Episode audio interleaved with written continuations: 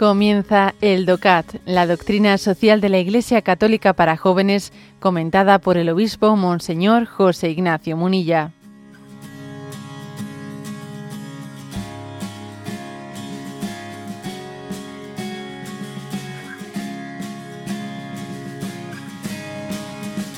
Punto 265.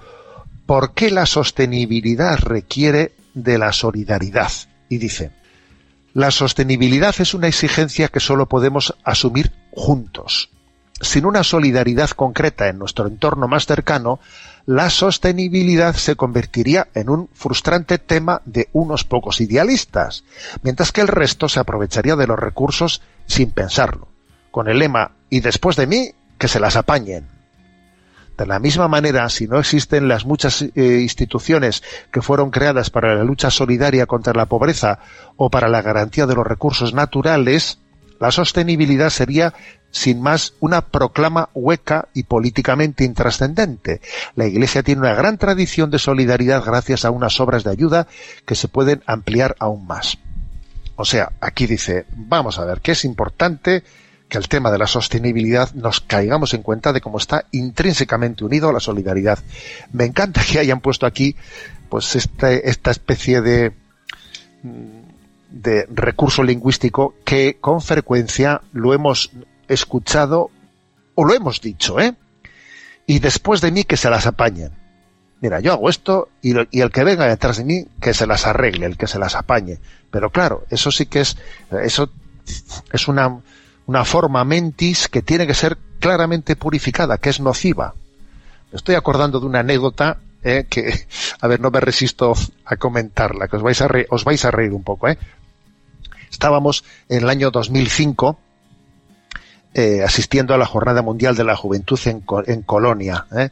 convocada por Benedicto XVI. Y me acuerdo pues que fuimos allí, pues eh, entonces era sacerdote en Zumárraga, fuimos allí con un par de autobuses y y entonces me acuerdo que nos acogieron en las jornadas previas una familia alemana, una familia maravillosa, pues tenían un chalet grande y tú fíjate, allí nos ofrecieron una noche, una noche pues a todos los chicos, ¿eh? que hay que tener generosidad, tú imagínate a, a 100 chicos en un jardín grande que tenían, nos ofrecieron pues una barbacoa con salchichas, fíjate, gratuitamente allí todos a cenar a su casa, ¿no? Dormíamos en los locales de la parroquia y una familia les ha invitado a cenar y tal, allí que fuimos, ¿no? Y bueno, pues era, hacía buen tiempo, era verano, estábamos por la noche allí, todo es estupendo.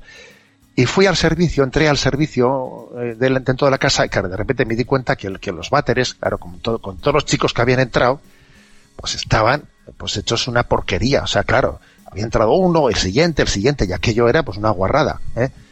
Y me acuerdo que salí fuera al jardín y entonces, claro, los señores de la casa no sabían español. Y, yo junté a todos los chicos y allí les eché una bronca, ¿eh? les eché una bronca, pero claro, pero bien echada diciendo, a ver, a ver chavales, pero os dais cuenta que nos han acogido en esta casa, os dais cuenta qué generosidad han tenido y en, en tu casa cogerías a 100 jóvenes y les invitarías a cenar. Y yo he ido ahí a los váteres he visto que cada uno que va, pues siguen guarrando la cosa, siguen guardando, es una vergüenza. O sea, a ver, yo he salido y lo he dejado como el chorro del oro. El siguiente que llegue lo tiene que dejar como el chorro del oro, ¿eh? Me acuerdo que, les, claro, los, los, alemanes me acuerdo que miraban diciendo, ¿qué, ¿qué les estará diciendo el cura que les está metiendo aquí una bronca? Bueno, entonces me acuerdo que pasados ya 10 años de eso, 10 o 12 años, me encuentro un día con un, con un joven, ya, entonces ya era obispo, y me dice, me dice José Ignacio, me dice, me acuerdo de aquella bronca que nos echaste en aquel jardín de Alemania por cómo habíamos dejado los váteres, dice, desde aquel día, cada vez que yo voy por ahí, voy conduciendo, paro en un, en un, pues en un restop, en un Repsol de esos por carretera, y cuando voy al váter, vamos, eh, cojo y siempre digo, hay que dejar el váter mejor de lo que me lo he encontrado. O sea, no puedo, entonces cojo y, y ya casi se ha, se ha convertido en mí era una especie de ritual, ¿no? Dejar, es que tiene que ser así, me hizo gracia, ¿no? Como había quedado la bronca ¿eh? en ese chico. Es que tiene que ser así, es que eh, el que venga detrás mío que se apañe, eso es un principio, es una desgracia. O sea, uno tiene que decir, ¿cómo me gustaría que, que, que yo me hubiese encontrado esto? Esa es la pregunta. Y yo tengo que intentar dejarlo como me gustaría que yo lo hubiese encontrado. A ver, ese es el principio básico de sostenibilidad, si no las cosas no son sostenibles. Y esto que digo a un nivel personal, eh, pues es lo que la doctrina social de la Iglesia afirma, primero vivido personalmente, vamos, con un ejemplo tan concretito como este que he puesto, ¿sabes? ¿Eh? Y luego dice, lógicamente, pues tendrá que haber instituciones para que esto, porque claro, si luego yo únicamente y el siguiente que va va a volver a enguarrarlo, claro, va a tener un problema, que es un, idealismo que se queda perdido. O sea, tendrá que haber instituciones, pues que en lo que se hace referencia a la lucha solidaria contra la pobreza o a la garantía de los, del respeto de los recursos naturales, etcétera, pues que tomen medidas, tomen medidas para que haya una cierta exigencia de que las cosas sean utilizadas de manera que tengan una sostenibilidad que sea conjugable con la solidaridad que entre todos nosotros, ¿no? Pero bueno, me ha gustado mucho esto de, ¿eh? porque no hay, no hay como poner una imagen gráfica, ¿no? Esto de, y después de mí que se las apañen. No, después de mí que se las apañen, no. O sea, soy yo el que tengo que ¿eh? facilitar que el que venga detrás de mí lo tenga más fácil ¿eh? que lo que yo lo he tenido, ¿no?